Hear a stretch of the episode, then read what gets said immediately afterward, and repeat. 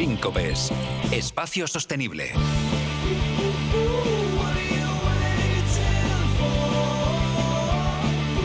Síncopes. Espacio sostenible. Con George Restrepo. Síncopes. Espacio sostenible con mi amigo George Restrepo. ¿Cómo estás, George? Hugo, ¿cómo estás tú? ¿Cómo te ha ido? Pues mira, todo bien. Aquí luchando, ¿qué vamos a hacer? bueno, ¿cómo, ¿cómo, ves que va este camino de la sostenibilidad en los bares? ¿Qué crees tú? Bueno, yo estoy viendo cada vez más a la gente más conciencia y encima nosotros estamos dando aquí una información muy filtradita para que sigan aplicando y desarrollando. Bueno, a ver qué, eh, qué más nos siguen aportando los amigos oyentes, que, que ya hemos eh, tenido feedback, que nos, te dejan mensajes, nos dejan, eh, nos etiquetan por ahí en iniciativas, así que seguir, seguir con esto, contarnos y, y si no son de España, por supuesto, cuanto más lejos y si hay opciones, mejor. Vale, bueno, nos han pasado un, feedback, ¿no? Sobre, sobre qué hacíamos con el agua. Sí. Bueno, el agua que es del deshielo, ¿no? Sí, el, hoy pues obviamente traigo este tema transparente, fresco, refrescante, necesario, imprescindible para la vida y que es el recurso más importante pues para la humanidad, pero que también es el compuesto más importante de un destilado. Ocupa entre el 60 y el 80% de una botella. Que es no, hablamos, no, hablamos del alcohol, ¿no? Por desgracia. ya, ya, ya, tienes mucha, mucha parte del, del podcast hablando de alcohol. Hay que hablar en este caso o al menos hoy de agua. Vale. Imagínate que una vez escuché de un embajador, pues esto tengo, tengo memoria selectiva y me acuerdo eh, que este embajador dijo que, un embajador de whisky, que por cada litro de whisky producido, eh, él comentaba que eran necesarios alrededor de 100 litros de agua. Imagínate, 100 litros que intervienen en todo el proceso desde el agua para el cultivo de la materia prima, lavados, limpieza de equipos, maquinarias y posterior dilución para el embotellado. Y antes de entrar en materia, eh, hablábamos de, feedback que vamos teniendo. Aprovecho para saludar a José Ropero de Glacé en Córdoba, quien nos dejó un mensaje comentando cómo está reaprovechando, yo voy con las R's, eh, el agua que queda del servicio del hielo. Él comenta que por las altas temperaturas que, que hay allí, el hielo se derrite en las cubiteras y entonces ellos lo que hacen es recuperarlo y reutilizarlo. Nos cuentan que recogen alrededor de unos 15 litros de agua que se descongela por, por servicio, por cubitera, eh, y este, esta agua la van recogiendo al lado de, digamos, de la zona donde tienen el hielo, donde se produce el hielo, y finalmente utilizado para limpieza de suelos y regado de plantas. Esto habla de que unos 15 litros, pues no solamente se constituyen en un ahorro de agua, sino en un, reaprovechamiento pues, de, un recurso. Ya ha pasado. Traigo el tema del agua porque eh, hubo este... favoritos, ¿no? Pero claro, bueno, ya lo estaba, está en el libro. lo Mira, traigo el tema del agua porque coincide que este 22 de marzo es el Día Mundial del Agua. Y cuento que eh, esta fecha se propuso la primera vez en una conferencia de las Naciones Unidas sobre el medio ambiente y desarrollo que se efectuó en 1993 en Río de Janeiro. Y a lo que voy es que desde ese, desde ese año y desde esa fecha, año a año, y este año, el 2021, ellos plantean un tema a trabajar. Este año es Valoremos el agua. Eh, el agua significa muchas cosas diferentes para diferentes personas. Entonces ellos lo que plantean es que registrar y celebrar todas las diferentes formas en, las que el agua beneficia nuestras vidas, se puede darle más valor y entender qué significa el agua para todos. Esto es un enunciado que habla la ONU en una división que tienen ONU Agua. Voy a meterme en, datos. Tú sabes que a mí me gusta mucho buscar datos y, y bueno, este, el dato que tengo es 2.200 millones de personas carecen de acceso a agua potable. Esto es algo como que la tercera parte de la humanidad no tienen un grifo como lo tienes tú en tu casa y como lo tengo yo en la mía. Y esto es uno de los objetivos del desarrollo sostenible, que habla que en el capítulo 6, que plantea agua y saneamiento para todos de aquí al 2030. Faltan nueve años. Hugo, ¿será posible hacer que esta cantidad de personas accedan a agua potable. Bueno, yo creo que tendrá que ver mucho también con el desarrollo de, ese país, ¿no? Y la, de la colaboración de los países más potentes. No sé si tanto la parte del reaprovechamiento de agua, eh, tú ahí tendrás más información que yo. Vale. Bueno, aquí entonces, eh, obviamente, a lo que vamos es, ¿qué crees tú y qué creen todos los oyentes que podemos hacer desde nuestros locales? A mí se me ocurre que como mínimo no contaminarla y evitando residuos. Y aquí viene un poco el planteamiento para, este, este capítulo de 5 Ps. Partimos de un hecho. La, uno, la ONU calcula que 13 millones de residuos plásticos llegan cada año al mar. 13 millones. Esto es como 200 kilogramos de plástico cada segundo. Si esto, no se, si esto no se frena, se espera que para el 2030, por cada 3 toneladas de peces, tendremos en el mar una tonelada de plástico. Y en el 2050 habrá más plástico que peces en los océanos. Bueno, yo la verdad que preparando este, este, esta, esta charla contigo, he tenido que tirar mucho de, bueno, a ver qué, qué, vamos a hacer. Con todo lo anterior y teniendo entonces la idea de agua como contenedor y contenido, o sea, botella y líquido, para mí surge aquí la gran pregunta. ¿Cómo podemos disminuir el uso innecesario, siempre es innecesario, de plástico de un solo uso? Y específicamente... la pajita ya se ha, se ha puesto remedio, ¿no? Ya, pero aquí lo de la pajita también fue un tema de prohibición. Entonces, si, te, si la industria que, de plásticos o, de, o de, las empresas que desarrollaban este tipo de elementos eh, por, por, por, una normativa tienen prohibido y tienen que entrar en dinámicas de generar nuevos, nuevos productos a partir de otros, eh, de otros materiales, pues en el año 2020, que se terminó siendo 2021, pues ya, ya, ya no hay pajitas de, plástico, pero esto desde el 2018 ya, ya estábamos hablando del tema. Pero es un tema de obligatoriedad. Entonces, cuando hay una normativa, entramos todos eh, a, seguirla al pie de la letra. Pero es que aquí eh, eh, vamos al tema del consumidor y de cómo generamos dinámicas que de alguna manera evitemos que se compre innecesariamente o se utilice innecesariamente productos que terminemos, terminemos teniendo un, plástico o una lata eh, por haberla utilizado una única vez. ¿no? Vale, ¿a tú lo lanza como reto o va a dar las soluciones? ya, se empiezan a ver soluciones, pero yo lo que quiero aquí plantear hoy es más un, tema de reflexión, ¿no? Entonces, eh, esta semana eh, me llegó información que, fue parte de, de, lo que me hizo pensar y es eh, existe una marca que, por ejemplo, te vende la idea de que por cada agua enlatada que compres, la empresa siembra un coral. Entonces yo, pienso, pero no sé si tiene sentido que para sembrar un coral tengas que consumir un producto que debería ser de libre adquisición y que además, para acceder a él, generas un residuo en forma de lata. O sea, aquí es, esas son las típicas campañas que, que, tienen un nombre que ya entraremos en otro, otro día a explicar, qué es lo que greenwashing, ¿no? Pero bueno, no me va a meter en el concepto del greenwashing, pero sí eh, la idea de que a mí me hace ruido, ¿no? O sea, mm, si yo tengo en mi bar eh, agua disponible eh, como, como recurso mínimo, otra cosa es que vayamos a hablar de, un agua como experiencia por el tipo de agua o por la procedencia y que la persona que, que yo tenga al frente esté dispuesta a pagar por esa experiencia. Aquí lo que voy es simplemente tengo sed o hacemos una, tenemos eh, un servicio de consumo responsable y por cada copa de cóctel o por cada destilado, pues pongo un poquito de, agua, ¿no? Esa es un poco la, la, idea. Entonces lanzo preguntas.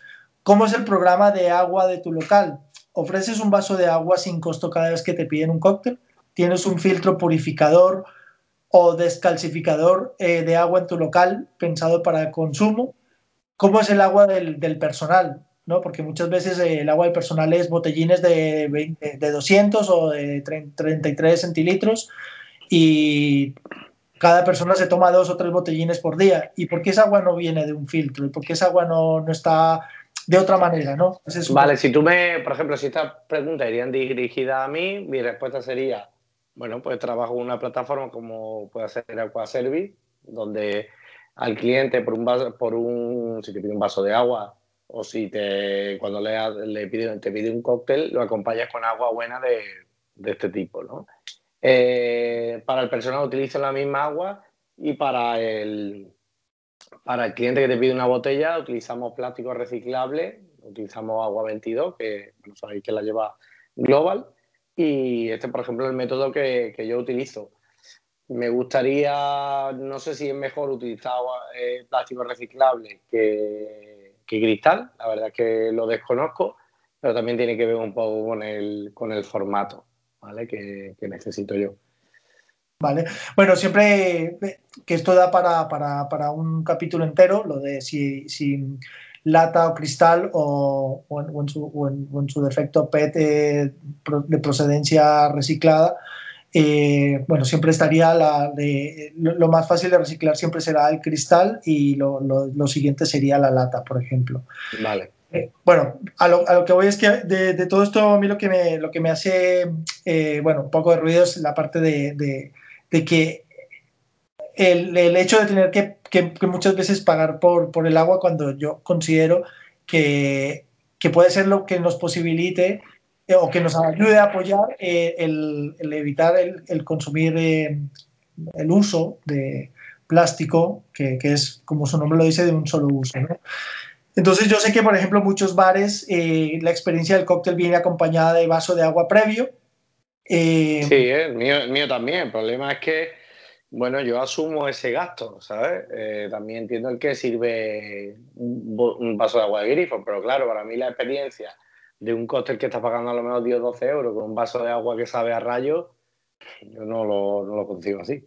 Bueno, pero hoy en día hay, hay sistemas de filtraje, hay, de hecho, hay, como tú mencionaste, Aquaservice, hay más empresas que, que ofrecen filtros especiales con una calidad de agua que no repercuten demasiado en, en el costo de, de, esa agua que das como, como un servicio añadido.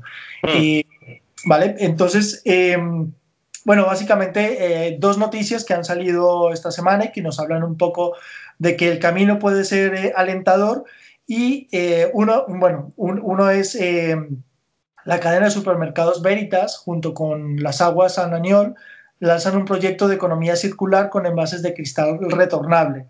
Eh, lo curioso de todo y lo paradójico es que esta es la propuesta de volver a los orígenes. O sea, la leche, ¿cómo llegaba a las casas? Llegaba en una botella de cristal y el, y el lechero recogía la, la, la, la, botella al día siguiente y te dejaba una nueva, ¿no? Pero este parece ser que es el camino, ¿no? Si, si hablamos de cómo evitar eh, desperdiciar eh, plástico, pues uno es como conceptos como el que ha planteado este supermercado con, con, un agua puntual, pero aquí la novedad no es la posibilidad del retorno del cristal, porque en hostelería trabajamos mucho eh, esta idea de, de, evolución, es decir, eh, la, las empresas de refrescos y demás, pues nos dejan eh, el producto y se retiran el cristal vacío, ¿no? Aquí la clave es eh, lo que se llama la recompensa y en este punto que plantea esta, esta alianza entre esta, este supermercado con esta agua es que eh, al usuario, al, al, consumidor, se le abonarán 35 céntimos cuando devuelva eh, la botella de cristal o mmm, canje, digamos, la botella anterior por una nueva, ¿no? por, por la que se lleva eh, nuevamente. Esa recompensa tiene un nombre en, en esta industria de, del, del, reciclaje que se llama Sistema de Devolución y Recompensa. Son programas que ya funcionan hace muchos años en el norte de Europa y que empezamos a ver un poco su aplicación en España. Este sistema también lo acaba de lanzar hace un par de meses, de hecho yo ya vi, ya vi una de estas eh, máquinas, eh, la, lo ha lanzado Ecoembes, Ecoembes eh, con su programa Reciclos, donde tiene la posibilidad de reciclar en máquinas especiales situadas eh, principalmente en estaciones de transporte o en los contenedores amarillos de, toda la vida, donde mediante tecnología móvil eh, puedes escanear el envase y es, mediante código QR escaneas el envase y escaneas el, el contenedor o el código QR que esté en, la máquina y te van a abonar puntos eh, estos puntos pues los puedes eh, usar en transporte público, en premios relacionados principalmente con sostenibilidad e incluso apoyar alguna causa. Entonces aquí lo clave es el sistema de devolución y recompensa, que es volver a los orígenes, eh, el, el, tener la botella de cristal de toda la vida por un lado, y el de eh, que te, genera una recompensa, la parte educativa, digamos, de eh, llevar el producto a un canal que va a reciclar esa materia, lo va a convertir en materia prima reutilizable, que eso es un poco la, idea. Aquí no lanzó reto, más allá de todo el planteamiento que, se ha comentado anteriormente, sino quizás una pregunta abierta a nuestros oyentes de si tú crees que es posible un sistema de devolución y recompensa eh, en la industria de los destilados.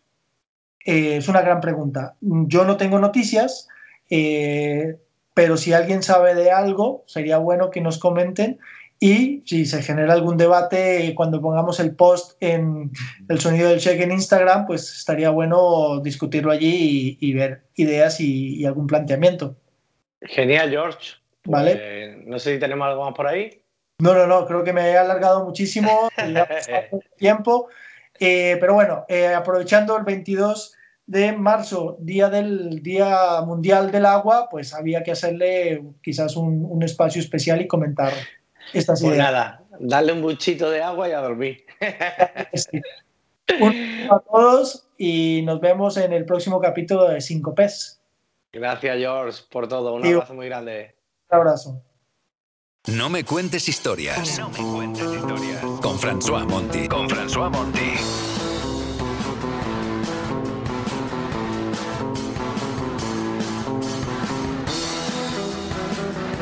No me cuentes historias con François Monti.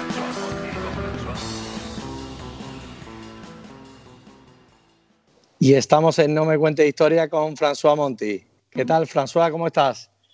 Muy bien, Hugo. Aquí disfrutando de, bueno, lo que parece ser el arranque de la primavera. ¿Y sobre qué nos viene a hablar hoy? Bueno, pues precisamente, ¿sabes lo que pasa? Arranque de la primavera a mí me hace pensar en terrazas. Obviamente, en las circunstancias actuales eh, tenemos terrazas todo el año, sí. Eh, pero normalmente las terrazas arrancan con el, con el, con el año, con la primavera, ¿no? Con el buen tiempo. Sí, porque ha habido gente ingeniosa que ha dejado trabajar las, terrazas en el norte en invierno, ¿no? Y eso, es más complicado. eso es, que tú en Málaga obviamente pues las tienes todo el año, pero la gente que tiene menos suerte, pues quien dice terraza dice ah, buen tiempo, eh, primavera, ¿no? Genial. Entonces esto de la terraza a mí me, llevó a, a, pensar a dónde se montaron las primeras terrazas en Madrid lo que me llevó a pensar en, en, el primer bar de cócteles de, de, Madrid. De eso iba a hablar hoy. ¿Te parece? Vale, ¿empieza por C o no? No, no, no, no, no, no, no, ahí no ha empezado C, porque el, el, el, el bar en, que tienes tú en mente es el más antiguo que tenemos que todavía está abierto. Eso no es lo mismo. ¿Vale? Vale. Pero precisamente es una buena, allí me das un buen, una, una, buena manera de entrar, porque hay que tener muchísimo cuidado. Cada vez que una marca, un bar, un barman te dice esto es el primer no sé qué, sí. hay una gran diferencia entre, por ejemplo, eh, tener el bar más antiguo todavía abierto mm. y el bar más antiguo, que no es la misma cosa. Claro. Te recuerdo la gran pelea que hay en, en, en Barcelona entre el Ideal y, y, el Boadas, cuál es el bar más antiguo. Eh, parece, parece, que Ideal es más antiguo, pero empezó a servir cócteles Boadas antes, ¿no? Eso es, eso es, que se puso Ideal a, a coctelería más, más tarde. Entonces, un segundito, claro, yo, un, segundito, François, porque tenemos ahora mismo un vehículo eh, haciendo cambio de rasante. vale, vale. Bueno, yo no escucho nada, ¿eh? ah, vale, genial, genial, vale, vale. Entonces es importante decir esto porque, claro, si estamos hablando del primer bar de España, del primer bar de Madrid, pues lo que tenemos es el primer documentado, que no es lo mismo. Yo hace poco encontré eh, una publicidad para un bar de Santa Cruz de Tenerife, que quizás es la publicidad más antigua que yo haya encontrado de bar americano mm. en España. Pero lógicamente dices, oye, si hay uno en Santa Cruz de Tenerife, debía de haber uno en Madrid y en Barcelona. Sin embargo, no hemos, he encontrado esta referencia. Entonces, pues una cosa es lo más antiguo documentado y, otra cosa es el, primero. En fin.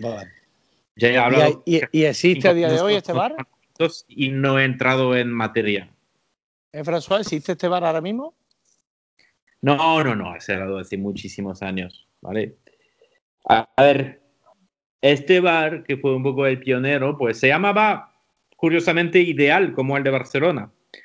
No se llamaba Ideal a secas, se llamaba Ideal Room, porque la palabra ideal en los años 10, los años 20 era muy popular. Este, este bar, eh, pues lo teníamos colocado en, en, eh, la calle Alcalá de Madrid. Sí más o menos, pues justo enfrente de donde está hoy en día el Four Seasons, ¿sabes? Al lado del Casino de Madrid. Pues había este sitio que se llama el Ideal Room. Ese sitio no lo abre un barman, obviamente, los barmanes no existían o no tenían pasta, lo abre un, un, aristócrata español que solía ir, a, solía ir eh, de vacaciones o lo que sea a París, ¿vale? Y a París descubre dos cosas pues la cultura de la terraza cada vez más importante, pero también la primera moda en la capital francesa de los bares americanos donde se servía cócteles. Y pues cuando estaba en Madrid se estaba aburriendo el pobre hombre. Dice, oye, me gustaría tener un poco lo mismo que teníamos eh, eh, en, que tengo en París. Entonces decidió con su dinero abrir un local en este tramo del centro de Madrid, la calle Alcalá, que en esta época era el, tramo de moda, es donde había que abrir los locales, ¿vale? Y abre este, este espacio, que no es directamente una coctelería, es un café, cafetería, que tiene salón de té, que tiene terraza, muy importante, construido en el plan francés de, de eso, de terraza de aperitivo, y dentro pone un bar americano y allí se van a hacer cócteles. Pero claro, no había coctelería en estos tiempos en Madrid, entonces no hay personal calificado para hacer coctelería. Y este señor lo que hace es contratar a un suizo que trabajaba en París, lo atrae, me imagino que por un buen, buen sueldo, a, a, Madrid y le encarga eh, en esto, la, la, gestión de la parte coctelería del, del, establecimiento y también la formación de algún chaval eh, español para, para, tener un personal allí en Madrid, no tener que ir a buscar a gente fuera. Y así nace la primera barra americana de, de Madrid. ¿Qué te parece? Pues me parece genial. Además, este tipo de cosas pues uno no las conoce. No sé exactamente cuál es tu fuente de, de información, pero siempre nos saca a la palestra algo que, que, está muy escondido, muy al fondo del mar. La prensa antigua, macho, es que yo paso demasiadas horas en ver los archivos antiguos de prensa de esta época. Abre en el 1912, si no me equivoco, ese sitio. Y bueno, va a servir pues el vino, la manzanilla, pero también pues cócteles de ginebra, ginebra compuesta, cócteles de vermut, vermut, todo este tipo de cosas. Y se convierte en uno de los sitios de moda. Qué bueno, pues bueno, François, pues prepárate porque la siguiente queremos, queremos otra historia de, de lo más fondo del mar. Pues no te preocupes, yo no, no sé lo que contaré, pero algo encontraré, ¿vale? Un abrazo, François. El taller del Redneck con Jorge Balbontín.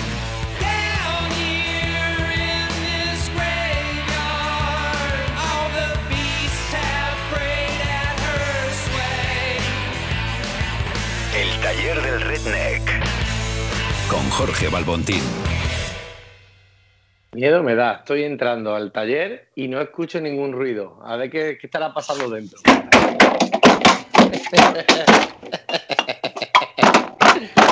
¡Hugo!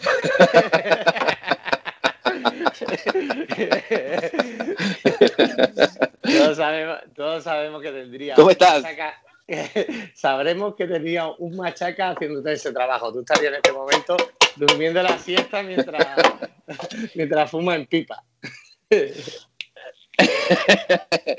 pues aquí estamos eh, en el taller, pues bueno, mirando un poquito de cosas e intentando resolver problemas que a veces ni existen. bueno, ¿de qué no viene a hablar hoy?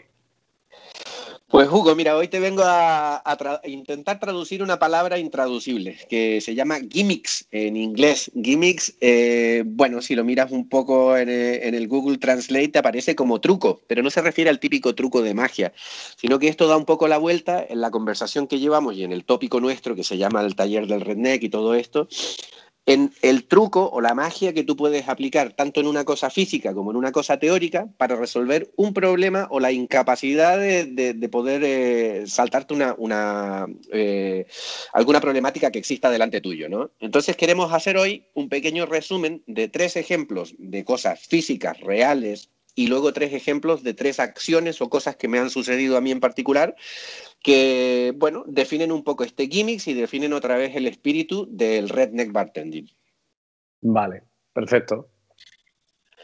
Vale, pues perfecto. Pues mira, arrancamos. Eh, refiriéndonos a esto que se refiere con gimmicks, dentro de, la, bueno, de las varias cosas que a mí me toca hacer, eh, ya no solamente en la compañía que tú y yo compartimos, sino que en la vida en general, en mi vida de, de bartender medio nómade y dando vueltas por allí, pues tío, me ha pasado en varias ocasiones de que algo que primero a priori no se entiende, que me lo compro como si fuera un juguete, que luego pues la directora de contabilidad no sabe cómo coño meterlo en qué gasto porque no entiende qué coño hace una tetera de China dando vuelta como si fuera un gasto de representación de empresa, termina siendo finalmente una excusa o el famoso valor añadido que muchas veces se habla y termina siendo un POS, un material que te ayuda a vender una marca, incluso al punto de que nos ha llegado a suceder, Hugo, y esto a ti te ha pasado también en primera persona, de que hay veces de que encuentras un juguete o un artilugio que termina teniendo a veces tanta relevancia como la marca en sí de que estás vendiendo, que estás contando, o que la gente te dice, tío, quiero el juguete, y que tú luego le tienes que decir, este juguete viene con una marca,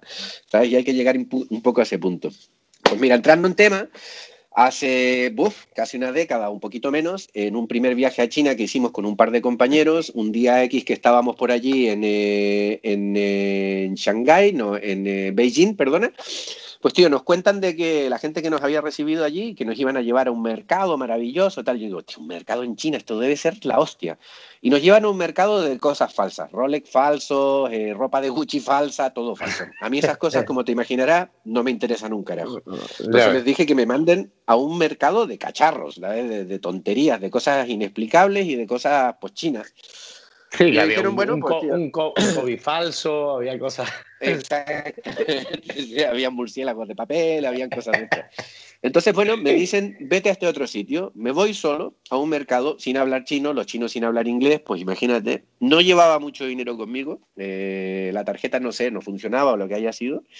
Y tío, me pierdo en un mercado donde había, imagínate, cuatro calles de solamente lavadoras, cinco calles de televisores de estos del culo gordo, unas cosas rarísimas. Y entre medio de todo este mercado me encuentro de pronto una tetera, una especie de infusionador, que más tarde entendería que de hecho es una invención de Austria, que se llama The Vienna Coffee Maker, ¿vale? Pero es la primera vez que me encuentro esto, que es un receptáculo que recuerda mucho a cómo funciona el proceso de destilación. Tienes un punto donde hay una parte de ebullición, donde esto se evapora, pasa a un segundo contenedor, esto genera una infusión con lo que tú pongas dentro, especias o cosas secas o frutas, lo que fuese, y por la diferencia de presión que genera la diferencia de temperatura, esto vuelve al contenedor original haciendo un show, pero de la hostia. Total, me pillo el bicho este. El bicho, ojo, era como del tamaño de media maleta grande. Eh, pesaba lo suyo, venía en una caja gigante. Me pongo a intentar hacer un acuerdo con el chino que, no, que me lo quería vender por el precio de un coche y yo quería pagar el precio de un ratón. Pues finalmente llegamos a un acuerdo, me compro no una, sino que dos teteras, le logré hacer la oferta y regreso, regreso al punto de encuentro que tenía con los otros chavales. Mis compañeros venían con ropa de Gucci falsa, Rolex falso, con todo lo que ya sabemos, y yo llego con las dos teteras y me tildan de loco, de, de, perder el tiempo, de poco eficiente, de no sé qué, no sé cuánto. Digo, bueno, bueno, no pasa nada. Esa noche les enseño la tetera y cuando regresamos a España, directamente el que era el director comercial de nuestra compañía dice, esta tetera es la polla, la vamos a utilizar para contar una marca nueva que tenemos que se llama Isabel Regina, porque al final habla del mundo de la infusión, que Isabel Regina tiene que ver un poco con esto, con la historia del PX, de alguna manera, etcétera, etcétera. Y se terminó transformando en el primer artículo que teníamos como POS, como Point of Sale, de Isabel Regina al punto de que la marca la contábamos a través del infusionador y terminamos fabricando no una, sino que dos versiones de este infusionador para contárselo durante el primer año, segundo también al trade. Y esto fue la bomba.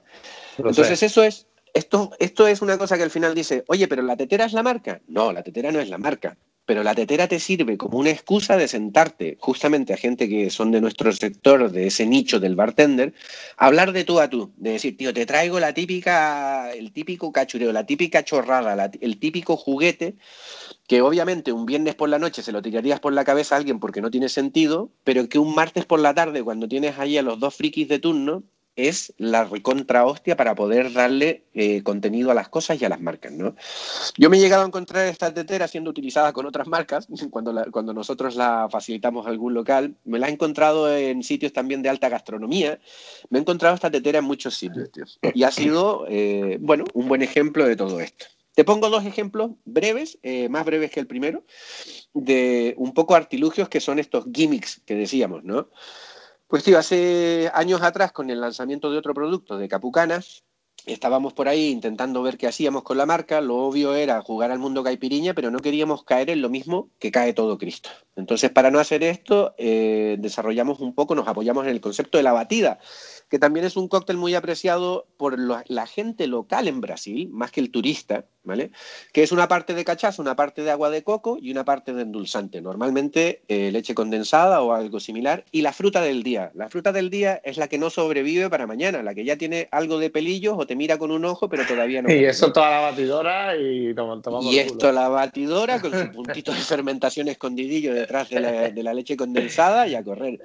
La verdad es que esto a mí sí me ha tocado verlo, tanto en México como en Brasil, en los mercados de fruta, tío, cuando tú vas allí, hay veces en algunos puestos donde te venden la fruta en la típica bolsa de supermercado de color verde o negra o lo que sea, que no se ve, que no se ve dentro, bolsa pequeña de supermercado, te meten un puñado de fruta que ya está un poquito así como lo hemos definido antes, ¿vale? Si tienes suerte te meten hielo, ¿vale? Y como esa fruta ya está medio semi fermentada, está más dulce de lo normal, y te ofrecen a veces echarle un chorro de algo. Pues si estás en Brasil, cachaza, y si estás en México, normalmente tequila. ¿vale? En, México esto se le llama hacerse un vampiro. ¿vale? Y con esto tú le metes un popote, una pajita de estas gruesas, y te vas a las diez y media de la mañana pillándote un pedo por el mercado que te sientes como, vamos, como si fueras Pablo Escobar, pero del mundo del alcohol. que es una maravilla. Entonces a mí me pareció entre eso, que, ya lo había visto por ahí en Latinoamérica, y el hecho de que en el sureste asiático muchas cosas en los mercados, tanto sopas como bebidas, como zumos, como frutas, se venden muchas veces en bolsa con un popote, dije, coño, qué guapo sería poder hacer esto con una bolsa que tuviese sentido. Para recortarte la historia, que obviamente tú ya te la sabes y algunos de nuestros oyentes también, Sacamos una primera bolsa que a los tres minutos nos dimos cuenta que era un error porque era de plástico y a los cuatro minutos la cambiamos directamente por una bolsa biodegradable compostable. ¿Vale? De PLV, que es una especie de, maíz, eh, de composto de maíz que se hace que, funciona muy bien, ¿no? Tanto la pajita como la, bolsa la terminamos haciendo en esto. Esto se ha transformado en un hito de la marca, un hito de la marca al punto de que mucha gente... Sí, todas las marcas quisieron hacer esto o, o locales que querían tener en la bolsa, el rollo de la bolsa, independientemente de cuál fuera el destilado. Sí, sí, pues, vamos, pero mucho. O sea, de hecho, yo tengo colegas del sector de otros países que nos vieron haciendo esto y nos pegaron una fusilada tal cual. Lo digo, lo digo tal cual. Absolute Helix, ¿sabes? De una conversación con el que era el brand ambassador, el tío me dijo, tío, lo, siento, te voy a copiar la idea, ¿sabes? Y la presentó en Los Ángeles y Londres, ¿sabes? Y bueno, le fue bastante bien cuando, cuando la presentó en su momento. Jorge, pero Entonces, bueno, otra... Me imagino que también tendrá algunos trucos pero que de los que no te sientas orgulloso y que han sido un poquito gitanadillas. Sí, totalmente, Hugo. Yo, bueno, vamos a esperar que eh, parte de la audiencia de la audiencia que tenemos no sea el que me paga el sueldo, ¿vale? Porque voy a, aquí te voy a contar un par de cosas, ¿vale? Mira, una de las parto, parto de las tres con la más sencilla. El, en un seminario un día de FIBAR, eh, pues bueno, nos tocaba presentar a las 11 de la mañana, la gente tenía una resaca del demonio y yo decía, a mí no me apetece sentarme una hora o una hora y cuarto a escuchar un pibe a contarme de las moléculas del alcohol o de lo que coño sea que me viene a contar. Entonces dije, tío, a mí lo que me apetece es sentarme tranquilo un ratillo con todo el barullo que hay afuera y que alguien me invite algo de beber que esté fresquito para mi resaca. Entonces lo que hicimos fue coger uno de estos basureros con rueda grande, de estos verdes que hay, como contenedores, que estaba limpio, que de hecho estaba nuevo, ¿vale? Lo limpiamos todavía un poco más y le metimos kilos y kilos y kilos, Hugo, de hielo, sal y agua. Imagínate lo que enfriaba eso. Y dentro de esto le metimos cuatro o cinco cajas de isleña, que además, como sabes, la cerveza esta pues viene en un contenedor de aluminio, lo cual enfría del carajo.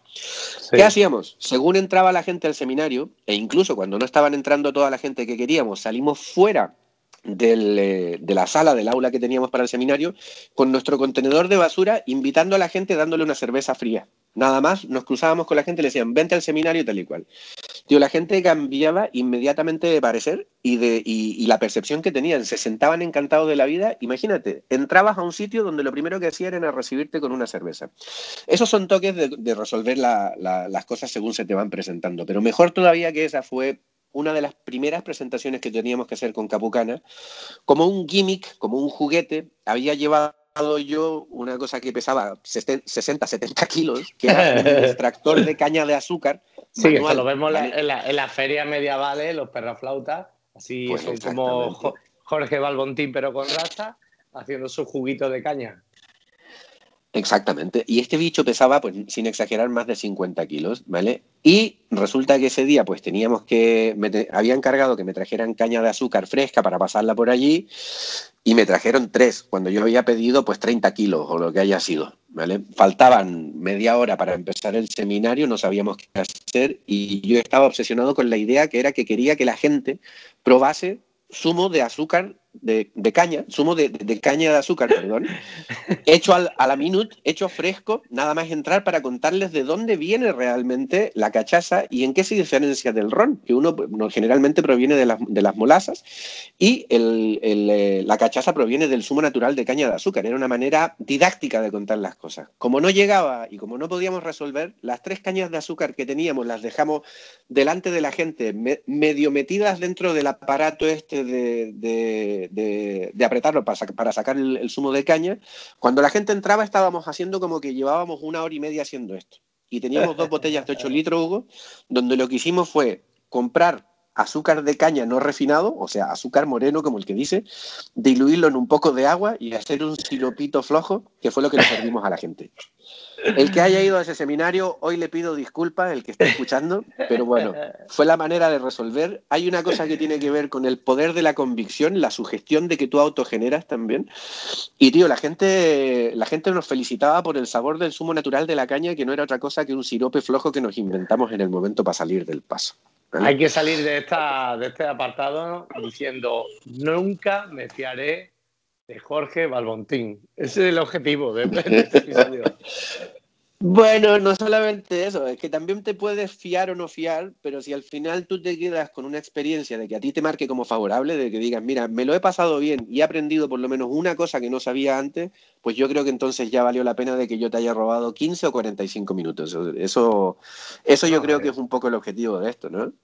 Vale, y tiene una última, ¿no? Tengo la última, que esto me sucedió hace muy poco tiempo. Otra vez espero que no me esté escuchando quien, quien, quien le afecta esto en particular. Vale, perfecto. Pues Hugo, hace muy pocos días atrás estaba en Chile, en el otro lado del mundo, y surgió una oportunidad de tener que contarle el portfolio de eh, curado a nuestro, nuestro nuevo importador de Estados Unidos y a su equipo comercial. Obviamente yo estando en Chile, las tres botellas de curado que tenía, eh, como no sabía que tenía esta posibilidad de seminario, me las había bebido con mis colegas. Entonces no me quedaba absolutamente nada. Y lo que tuve que hacer minutos antes también de esta presentación por Zoom fue rellenar cada una de las tres botellas con tres líquidos que dieran el pego. Uno era un apricot brandy que tenía mi madre, que estaba ya pasado, ¿no? Porque creo que caducaba en el 84. El otro era un agua con miel y un poquito de té diluido también, que sabía rayos directamente, y el otro era un Jack Daniel con agua, literalmente, porque es que ya no sabía qué más hacer para dar con los tres colores de curado. Los puse dentro de cada una de las botellas, lo puse dentro de cada una de las copas, y la verdad es que cada una de las personas que estaban asistiendo a este seminario le, se habían encargado el equipo comercial de enviarle cada una de las botellas. Ellos sí tenían el producto. Y dirigí una cata en Zoom para ellos, donde además, mira tú cómo es el poder de la sugestión, Hugo. Yo ni siquiera cogí las copas y las probé, sino que yo iba dirigiendo la cata. Pero ellos que estaban tan concentrados en su propia cata, no se dieron cuenta de eso, sino que veían a través de mi cámara que yo tenía las tres botellas con el color correspondiente y las tres copas con el color correspondiente a las tres botellas, que eran falsas, como Judas cualquier día. Bueno, esos son tres ejemplos, pues. Es, algo que también hemos hecho nosotros a la hora de hacer fotos, por ejemplo, a Costle falsea un poco y que tenga el color. Así que, bueno, como tú ya le das el play y vas a decir eso, bueno, esa no, no es tan, tan grave. Pues Jorge, ha sido un auténtico placer y encantado siempre de saber cuáles son tus trucos y esperando también que nos cuentes algunos nuevos. Perfecto, Hugo. Oye, pues nada, un placer. Seguimos aquí haciendo un poco de ruido y haciendo alguna venga, cosa venga, con una cucharita de esa. Dale, Brige, un abrazo. Venga, abrazo, Hugo, chao. Mis bartenders favoritos.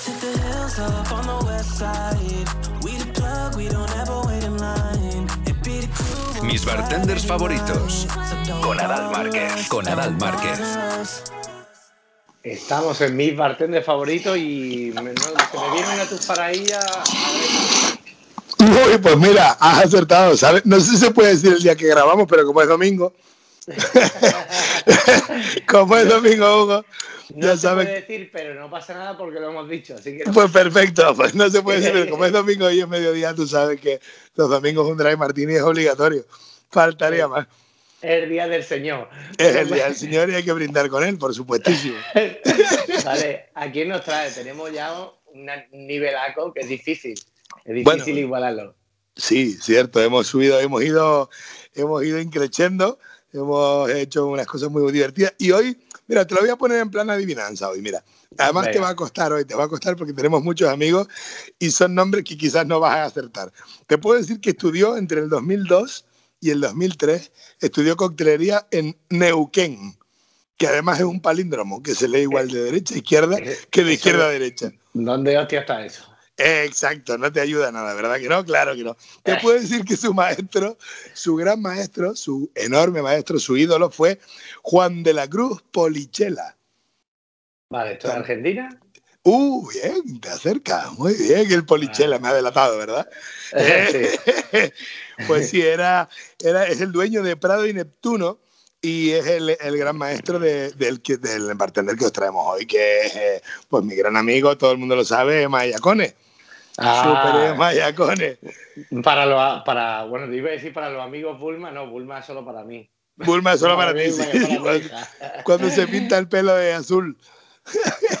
Vale, vale. Bueno, cuéntanos de, Emma, porque creo que ha tenido bastante reconocimiento en este en estos poco tiempo que lleva aquí en España, y, pero a mí me gustaría saber más.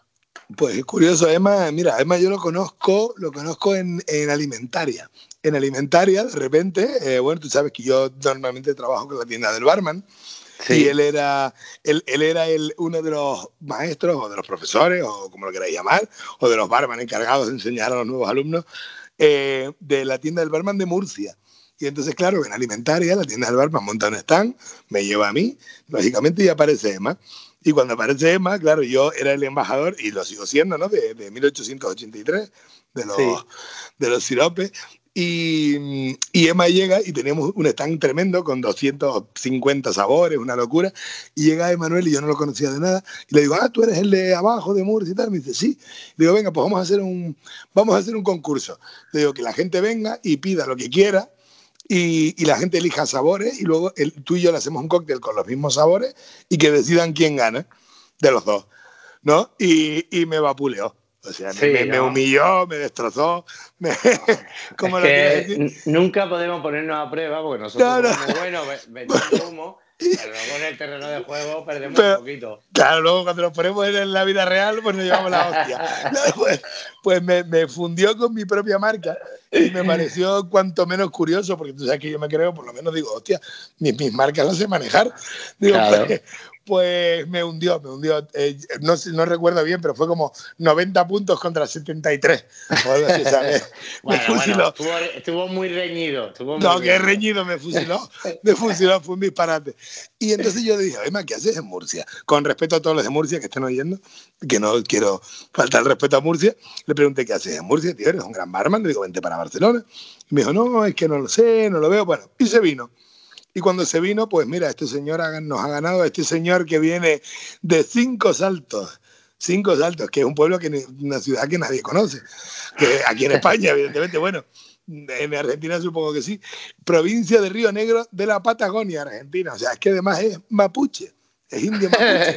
o sea, sí, sí, es indio mapuche. No es, no es argentino de, de segunda raza, no, no, no. No es de estos italianizados o, o, no, o alemanizado. No, no, es aborigen de verdad, o sea, de los pocos indios de verdad argentinos que quedan, mapuche. Se nos viene para Murcia, se nos pone a trabajar de maestro de, de la tienda del barban, viene a alimentar y me gana.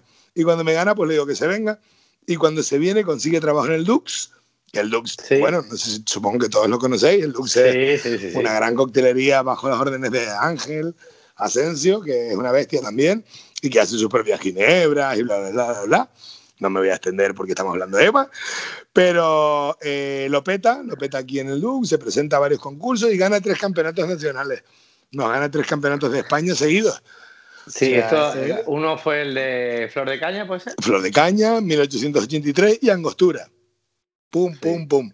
Claro, nos ganan los tres seguidos y ahora está en la final del, del Bobby's, eh, del concurso de Bobby Jean, no de Bobby Jean de, Alberto Pizarro, sino de Bobby de la Ginebra Bobby.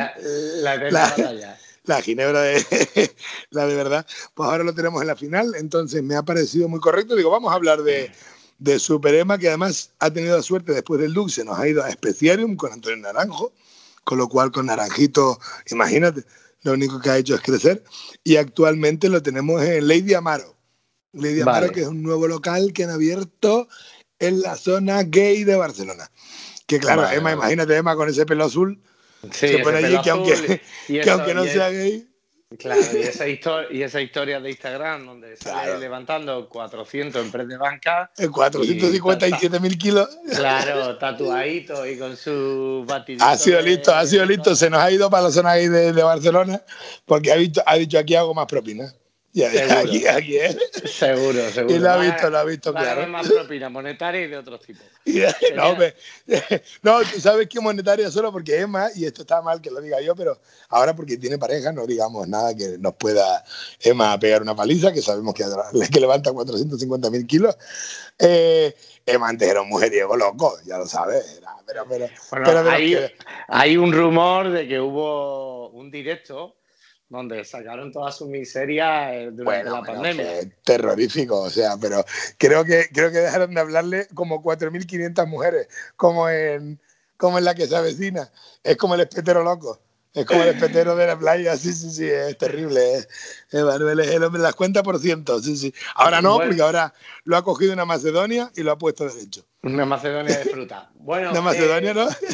De fruta. Podemos encontrarlo entonces en el Lady Amaro y luego su Instagram es. Eh, su Instagram es pues es Mayacone. Yacone. Ya, Con N, que siempre me pelea porque digo mal su nombre. Con N. es porque me gusta más con M. Vale, y porque también hay otras rimas así raras. Ok, pues, pues, nada, un placer, disfruta de tu drive, no te entretenemos más y nos vemos en el próximo programa en tu sección de mi de favorito. Un placer, hermano, nos vemos muy pronto, un besito para todos. El Cierra Bares, con Félix Jiménez. Félix Jiménez. Esta mina me domina, es más fuerte y poderosa que cualquier medicina, vamos baby, adivina. El Cierra Bares. Llegamos al final del programa donde nos encontramos una pequeña luz encendida y vemos a Feli ahí con un chupito en la mano. Feli, ¿qué pasa? Hey, Uber, ¿qué pasa? Muy buena. ¿Cómo estás, tío? Pues mira, muy bien, con muy buenas sensaciones siempre. ¿Dónde, dónde, ¿Dónde te pillamos? Pues bueno, ya te comenté la semana pasada, bueno, la semana pasada, se me pasa el tiempo volado, en el programa anterior. Eh, nos hemos ido hasta el norte y nos hemos ido hasta Bilbao. Es como yo siempre que pienso en estos bares, me recuerda a Asterix y Obeli, ¿no? Son unos grandes resistentes al tiempo. Y es que por uno de estos locales ya pasan 18 años, Hugo. ¿De dónde hablamos? yo ya intuyo, si hablamos de Bilbao, ¿no? Si hablamos de un local clásico y de costelería, pues mi cabeza, o sea, me parece un hombre calvito y con bigote.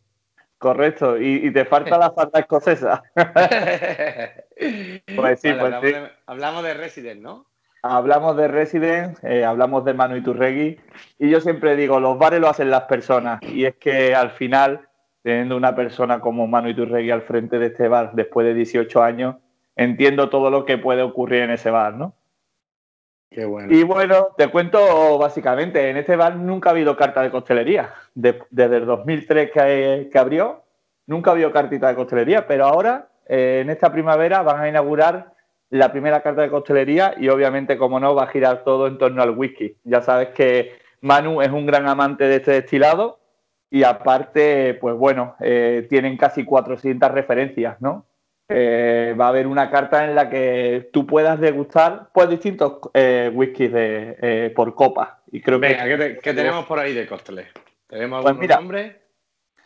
yo, mira, te voy a decir lo que, lo que, con lo que he empezado. Porque tú sabes que esto es tierra de aperitivo. se estila mucho el vermú preparado y el, un vermú con, con carpano, que la verdad que para empezar y abrir apetito está bastante rico. ¿Vale? Vale. Luego me ha ofrecido Manu un Boilermaker, no sé si sabes lo que es, Hugo. Pues no.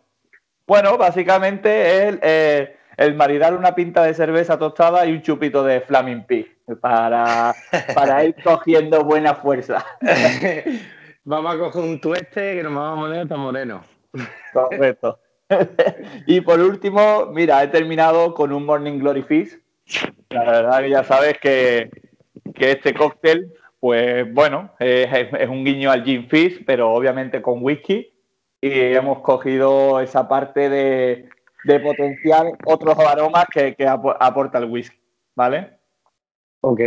estas son las tres propuestas con las que he arrancado el día. La verdad que he salido de aquí pues como, como, como, la verdad.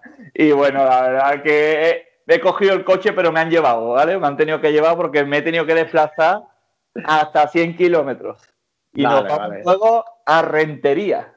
Vale, bueno, en Rentería pues, he podido decir que estaban los dos bares y ahí justamente tenemos nuestro amigo Pachi Roitiño con su bar clásico Stick Cocktail.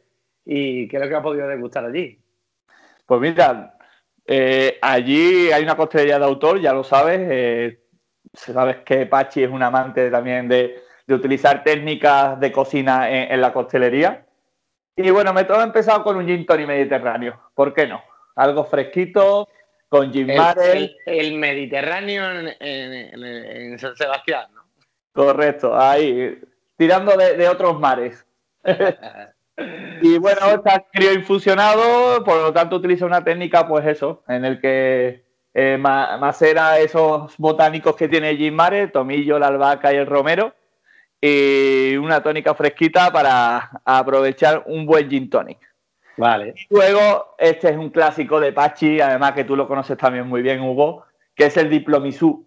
Bueno, bueno, Cherra, Cherra, yo creo que toma Diplomisú hasta para dormir. Totalmente. Esto para, antes de dormir y después de cenar está de maravilla. Es un cóctel, pues eso, tipo postre, con diplomático, licor, café, mascarpone líquido, canela, naranja y cacao. ¿Vale? Es un cóctel que la verdad es dulcecito, pero a la vez tiene su toque pues amargo, ¿no? Del tema del cacao, el café, pues se nota. Sí, toque dulce, cítrico y amargo. Pues, Y ya sabes cómo es Pachi también, eh, es una costelería en la que van las cuadrillas enteras tomando cócteles, la verdad que es un ambiente muy familiar, eh, es un sitio que, es muy agradable y, da muchísimas ganas de estar allí y sobre todo si es el hogar de, de todos los bartenders que arrancan en la zona del norte, ¿no? Han pasado por allí distintos bartenders y es como una escuela, una casa de escuela. Bueno, estuvo, estuve hace poco en Tepic y nuestro amigo Javier Quiñones estuvo allí trabajando, por ejemplo. Correcto. Siendo de Jimena de la Frontera, de Cádiz. del lado opuesto. Pero sí, básicamente Hugo, yo recalco mucho en estos dos locales el tiempo que lleva, ¿no? Stick desde el año 96, son 25 años, este año están de, bodas de plata y es una pasada eh, cómo sigue pasando el tiempo y cómo siguen apostando por una costelería de autor y al final, pues bueno, ese ambiente familiar que te comentaba antes se hace muy palpable cuando estás allí. Pues sí, querido, ha sido un auténtico placer, feliz y deseando que nos cuente otros bares con otros cócteles y que nos vaya presentando esos sitios donde te escondes tú a beber. Es un placer, Hugo, estar contigo, descubrir esos bares que, que, a, que, a todos deberíamos de pasar por esos bares. Eh, deberíamos de, aprovechar cuando viajemos y cuando nos dejen y disfrutar pues, de esta maravillosa gastronomía líquida que tenemos en España. Un abrazo, amigo. Nos vemos en 15 días. Un abrazo enorme, amigo. Cuídate. chicos. Adiós. El sonido del shake con Hugo Díez Boscovich. Podcast realizado en coctelera, llenado de conocimiento, información y diversión.